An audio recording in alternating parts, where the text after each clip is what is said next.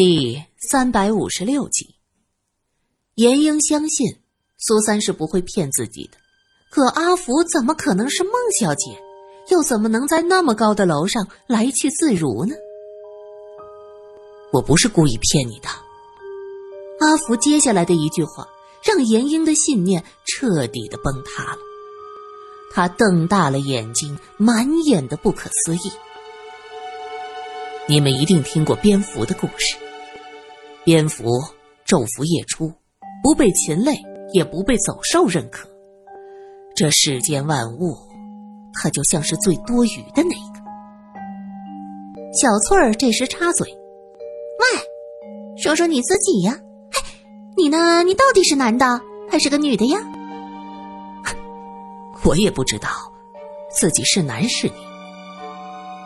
福看到严英一脸的失望和伤心，也是一阵的心酸。他用力的挣扎几下。你们绑上我是没用的，我的朋友会来救我。你的朋友是蝙蝠，还是其他怪物？来了更好，让英子彻底看清你的面目。你欺骗了他，你和方正良有什么区别？苏三想到阿福。曾经作为孟小姐和严英同住一室，就浑身恶寒，非常的生气。阿福呵呵的笑了几下。我和方正良是不同的，因为我真心爱严英。严英听到这个“爱”字，她双手捂着脸。我的天哪！你真的是孟小姐，还和我住在一起，甚至还和康先生，你。你到底想干什么？你为什么要这样对我？一而再、再而三的骗我，为什么？我生来就是个怪物。孟家没有什么姐弟，就只有我一个人。我可以是男人，也可以是女人。我从小就知道，自己和别人是不一样的，所以我的世界里没有同龄的玩伴。只有昼伏夜出的蝙蝠和我作伴，我们是一样的。他们不知道自己是走兽还是飞禽，而我也不知道自己到底是男还是女。苏三一愣，他看向罗隐：“这是什么意思？阴阳人？”严英是学医的，他瞬间就明白了。你不是怪物，你是有两套生殖系统的人，对不对？为了弄清这一点，我学了医，当然是以孟小姐的身份。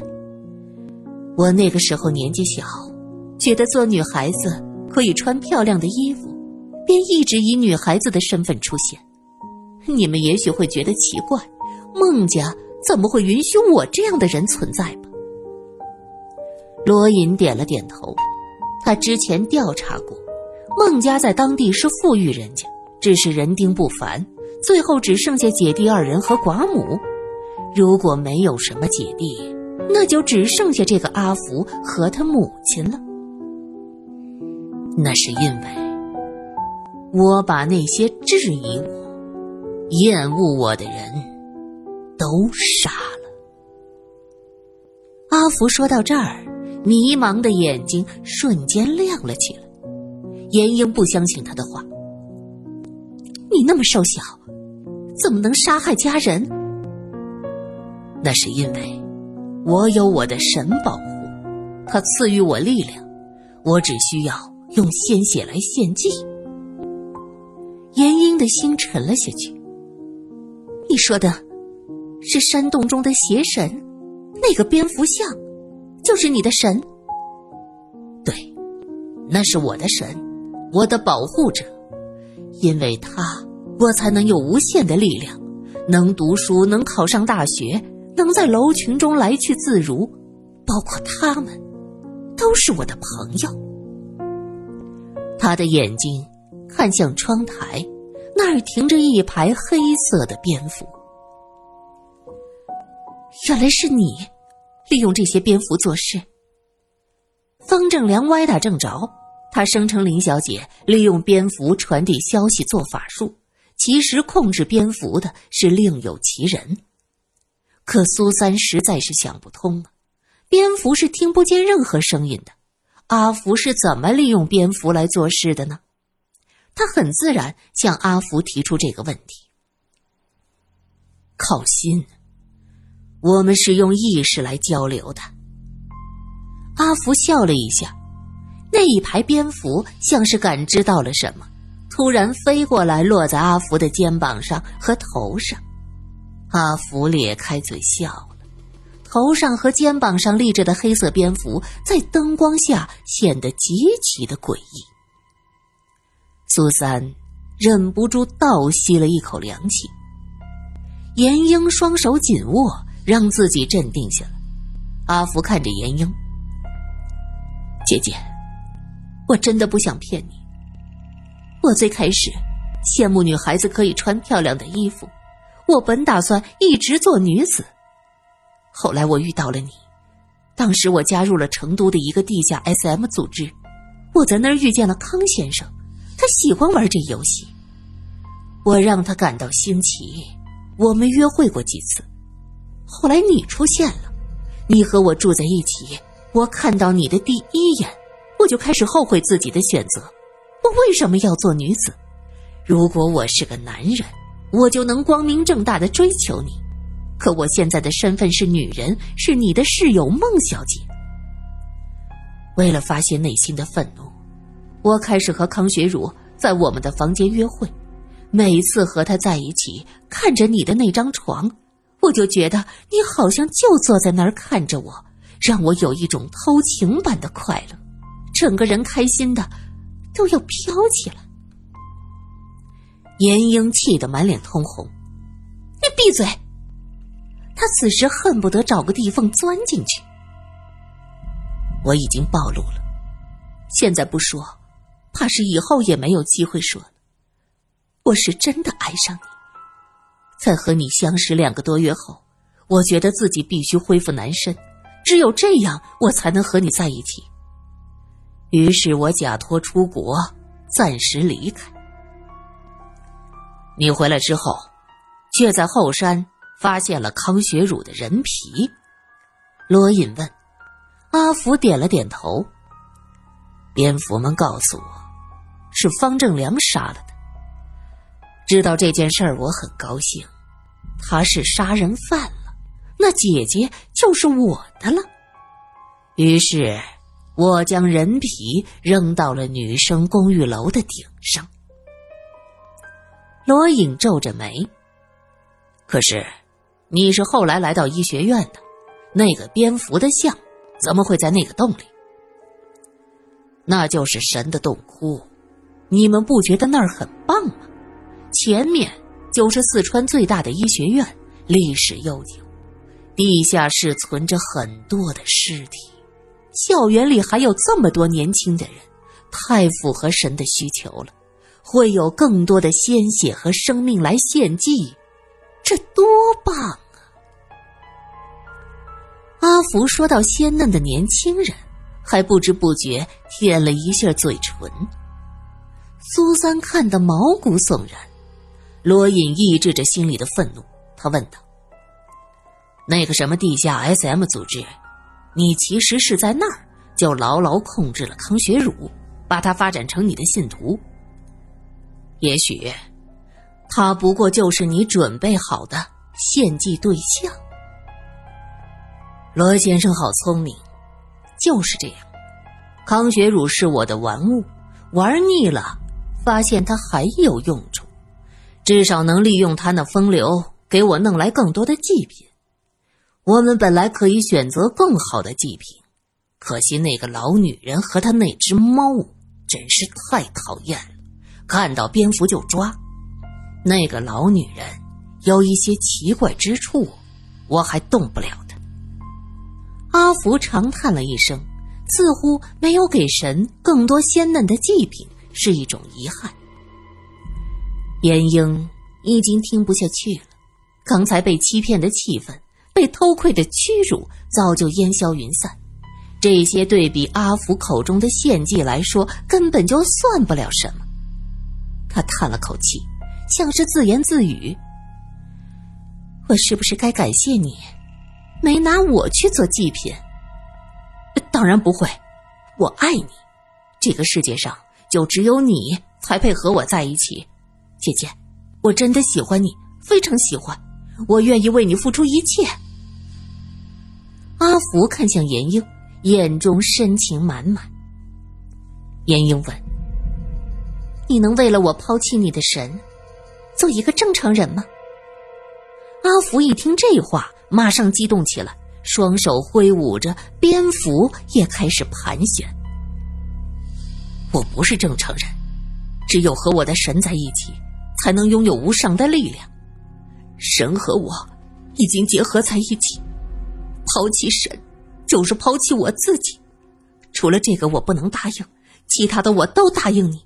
只要你能爱我，给我一点点爱就好。他说到这儿，可怜巴巴的看着严英，眼睛湿漉漉的，像一只面对肉骨头努力摇着尾巴的小狗。那要是有一天，你的神要我做祭品呢？严英的声音渐渐的冷下去。不会，不会有这么一天。如果呢？如果真的有呢？我宁可牺牲我自己做祭品，我也不会把你交出去。阿福信誓旦旦。苏三突然想到，那个洞中发生奇怪的事儿。那天，我和英子都出现了错乱，是那黑曜石像影响的。是。那神像有很大的魔力，我的神告诉我，它来自天上。阿福指了指天，我的神带着银光闪闪的宫殿从天而降，来到这个世界上，就是为了拯救愚蠢的人类。我是幸运的，我的神选择了我。从天而降，银光闪闪的宫殿。苏三翻了翻眼睛，心想：“你在说神话故事吗？”啊，这个我听过。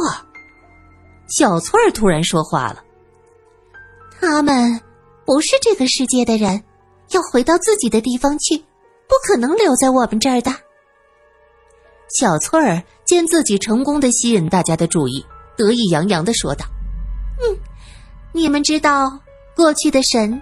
是从哪儿来的吗？天上，都是在天上。神话故事中也都是在天上啊！你这算什么秘密？苏三泼他冷水。嘞，天上可能是太阳上、月亮上，或者是别的星星上，像是太白金星，就是住在那星星上的人。还有人会住在织女星上，住在牵牛星上，你们明白吗？你的意思就是说，那个像蝙蝠一样的神也是从天上某处某个星星上来的？苏三明白他要说什么了。啊，对，就是这样。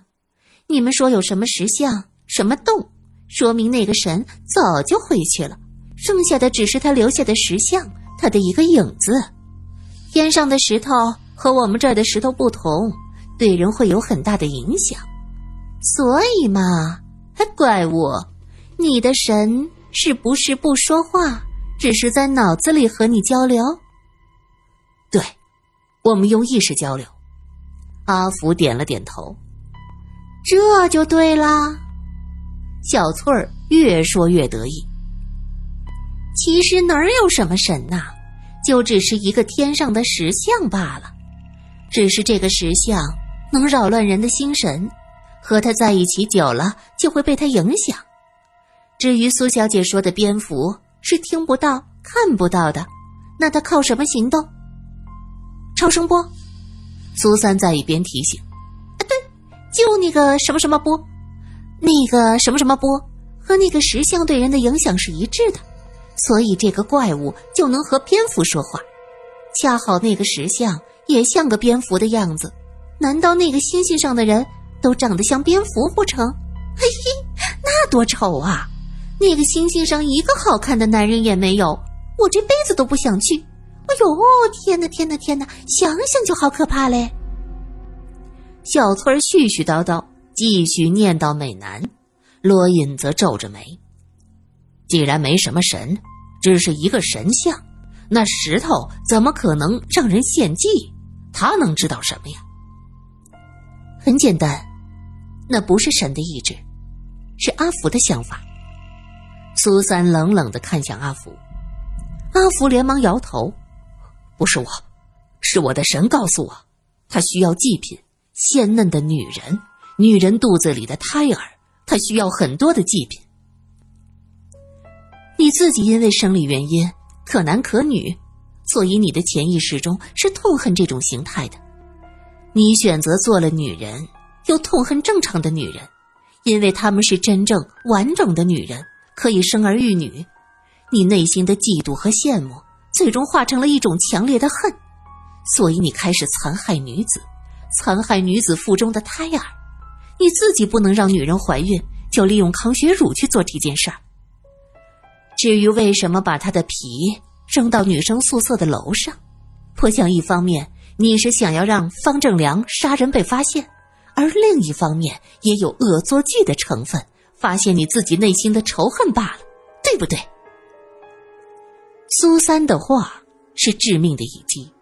阿福双手捂着耳朵，啊，不，不是这样，不是我做的，那是神的旨意，是神。你醒醒吧，哪有什么神呢？这只是一个石像影响了你的意识，或者你自己的精神也出现了错乱，这种错乱。成全了你，也毁了你，阿福，或者我该叫你孟小姐。